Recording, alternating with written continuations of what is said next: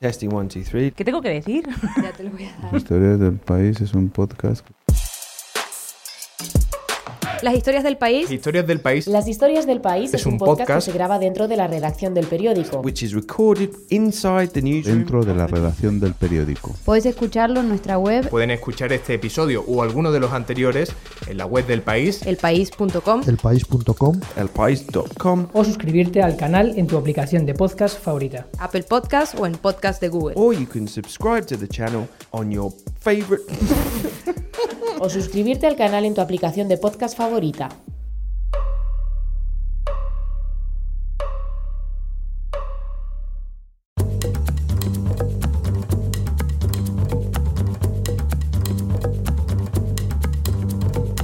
Oye, Vero, estaba hablando el fin de semana pasado, creo que fue con Carla Jiménez, que es la jefa de la oficina del país en Brasil. Te acordarás de ella porque hicimos un episodio sobre Bolsonaro, hablamos Claro, con ella. claro, claro. Pues me estaba contando una historia que yo creo que aquí en España ha pasado bastante, bastante desapercibida.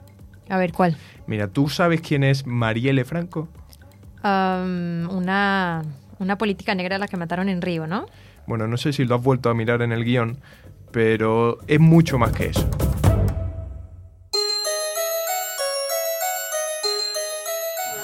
Tem uma mulher negra de origem da Maré presidindo a Câmara Municipal em termos da Comissão da Mulher. Então, a gente vai ocupar muito ainda o espaço da política e os machistas de plantão precisam se cuidar. Pues Marielle Franco era un personaje muy, muy atípico en la política brasileña, porque era negra, Una mujer negra una negra, porque era lesbiana, porque creció en una favela. en el complexo da Maré, que es una de las más grandes de Río.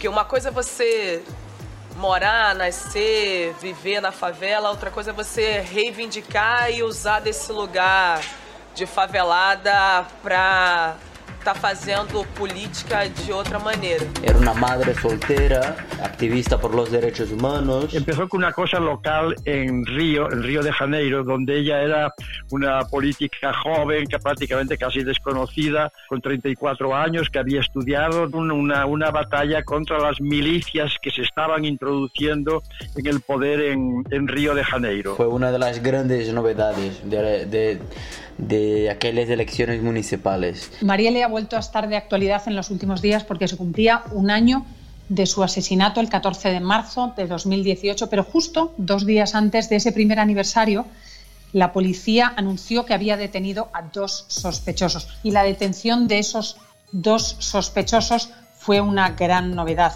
Son dos ex policías militares. Uno está acusado de disparar a Marielle Franco y a su conductor y el otro está acusado de ser el chofer del coche que emboscó al de Marielle.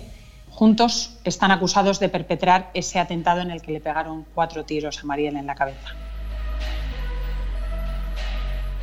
Bueno, perfecto. Ya me queda claro quién era.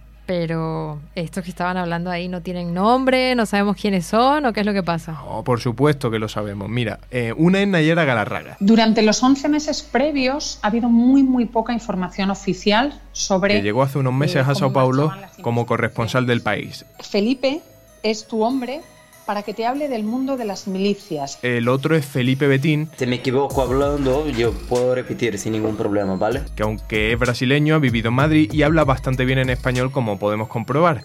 Él trabaja en la edición brasileña del periódico. Y el otro es Juan Arias, Con 50 años de periodismo a la espalda. que ya era periodista incluso antes de que se fundara este periódico. Fue corresponsal durante muchos años en Italia y ahora lleva dos décadas en Brasil, un país del que dice que está enamorado. Ok, y ellos nos van a explicar entonces por qué ha vuelto a salir en los titulares Marielle, ¿no? Porque esta mujer hace ya un año que la mataron. Exacto, y es que no es solo que la mataran, es todo lo que ha pasado después.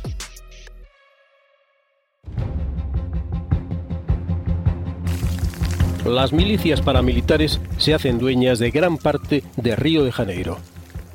Ahora la policía tiene que intervenir contra los llamados grupos paramilitares que se han fortalecido hasta el punto de llevar a cabo atentados y asesinatos contra diputados y concejales. Eh, bueno, las milicias son grupos paramilitares formados por bomberos, policías, ex policías que dominan barrios enteros de, una localidad. Es un fenómeno muy que se concentra bastante en el estado de Río de Janeiro, no solo en la ciudad de Río, sino en todo el estado de Río de Janeiro, que han surgido hace 20, 20 y pico años prometiendo acabar con el narcotráfico de algunos barrios. Eh, lo que pasa es que eso ha resultado en un ambiente de terror, de extorsión. Quiero decir, eh, ¿qué hacen esta, esta, estas milicias, esos grupos paramilitares? Ellos controlan algunos servicios, como el servicio de luz, el servicio de agua, de gas, y extorsionan a los vecinos. Quiero decir, los vecinos eh, son obligados a, consumir determinados servicios de las milicias eh, si no lo hacen, bueno, son torturados, son muertos. Entonces las milicias imponen un régimen de terror en varios barrios de Río. Eh, hay un estudio que dice que eh, solo en, lo que es la región metropolitana de Río, es decir, la capital, Río de Janeiro y, otros, y, otras ciudades cercanas, dos millones de personas viven eh, bajo la influencia de milicias. Es muchísima gente. Eh, lo que pasa es que eh, durante un tiempo muchas personas, incluso grupos políticos, defendían que las milicias eran, un, una solución para el narcotráfico. Durante años fueron alabados por políticos, incluido el presidente electo Jair Bolsonaro, que como diputado pidió su legalización en 2008. Bueno, era una radio aquí de São Paulo, la radio Jovem Pan.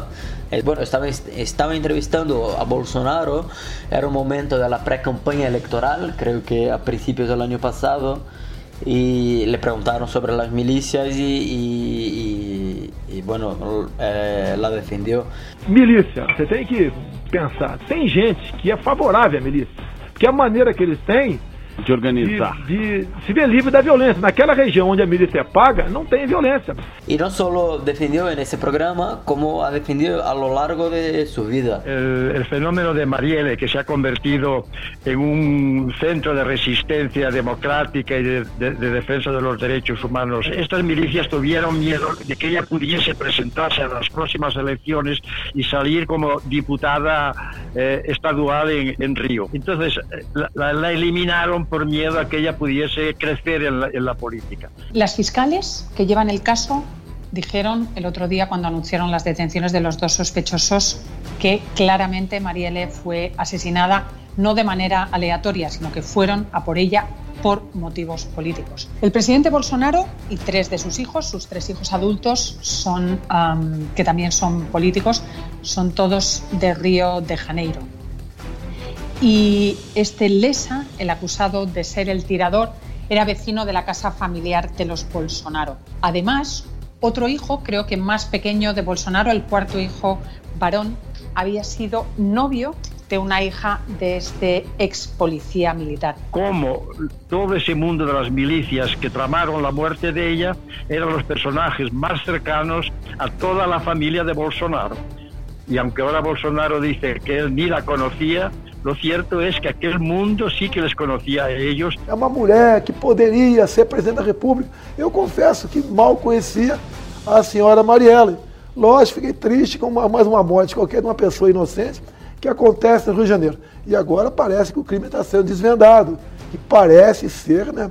trabalho de milícia. Y que trataba y eran asesores de ellos, por eso se ha convertido ya en un hecho nacional. La policía que ha investigado el asesinato de Marielle sostiene que esto en este momento son casualidades y que no tienen que ver en este momento, digamos, con el crimen, pero que son cuestiones que en su debido momento analizarán.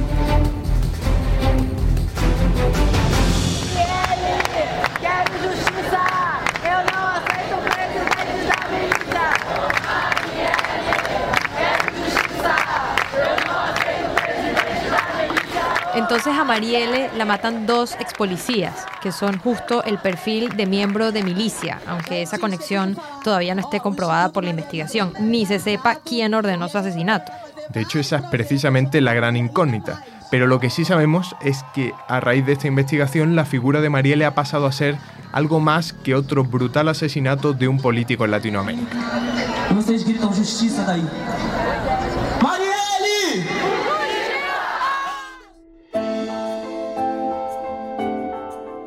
Pero es que faltan muchas preguntas por contestar y la principal es ¿quién mandó matar a Marielle? ¿No? ¿Quién ordenó su asesinato? Entonces, eh, al final, eh, eh, las protestas del primer aniversario de Marielle se convirtieron en una gran, una gran petición por, o sea, por saber quién, quién mandó, quién ordenó su asesinato, ¿no?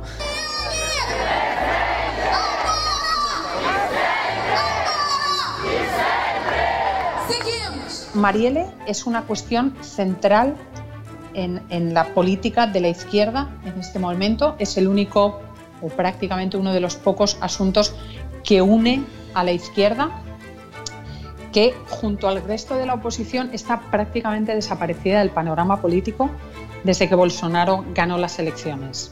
No, no hay discurso, no hay líder, no, no aparecen sus posturas. Brasil estaba necesitando de un símbolo, de, de, de, algo visible que saliese en defensa de todos estos derechos que empezaban a ser, a ser combatidos y marginalizados. Entonces estaba creando un, un clima, un clima de, de, vuelta atrás, de retroceso en todos los derechos. Y esta Marielle es precisamente es lo opuesto a todo eso, era la defensa de todas, de todo lo que, sobre todo la parte más joven de la sociedad, la parte más, no digo ni siquiera de izquierda, sino la, la, la parte democrática. Falar das mulheres que lutam pela outra forma de fazer política no processo democrático é fundamental. Eh, bueno, fue Bolsonaro fue quien, quien salió elegido, pero también es cierto que, que otras mujeres y otras mujeres negras han sido elegidas también, ¿no? Para la Cámara de los Diputados, para la Asamblea eh, del Estado de Río. Hay la primera mujer indígena eh, en el Parlamento, la primera mujer indígena de, eh, electa, ¿no? Para, para diputada.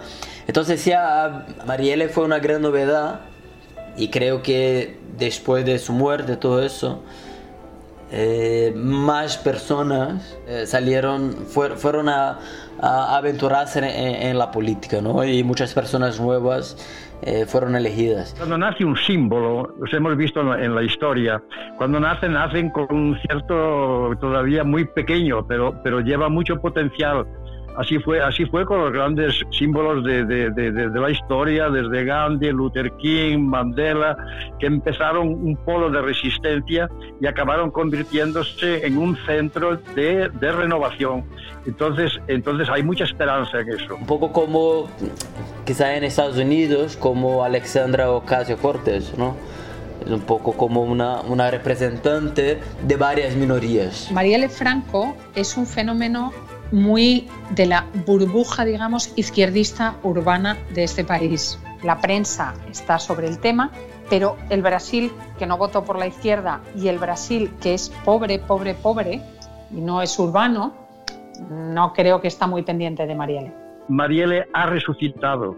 Marielle ya no está muerta y no hay modo y no hay modo de volverla a meter en la tumba eso está claro. Entonces ella va a estar siempre ahí presente, sonriente como ella era, joven sin miedos, no tenía miedo de nada, sabía que podían matarla. Todo lo contrario a lo que está pasando en Brasil, que es todo de, miedo, de armas, de, armar a todo el mundo. O sea, es, es, es, el contrapunto de todo ese Brasil más negro que está, que está reapareciendo. Entonces yo creo que eso va a crecer y que ella va a ser siempre, va a ser siempre una voz y una sonrisa ahí, sobre todo para el mundo más joven, para decirles que, que es posible salir de estos momentos sombríos.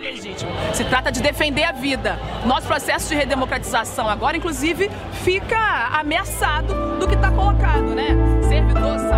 Caos.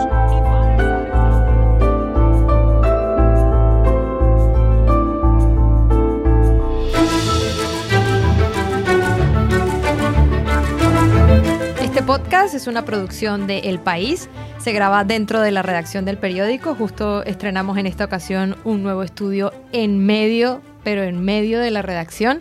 Nos pueden escuchar en la web del país o en cualquier aplicación para podcast. El canal se llama Las Historias del País. Mi nombre es Verónica Figueroa y estoy aquí con José Juan Morales. Gracias por escuchar. Hasta la semana que viene.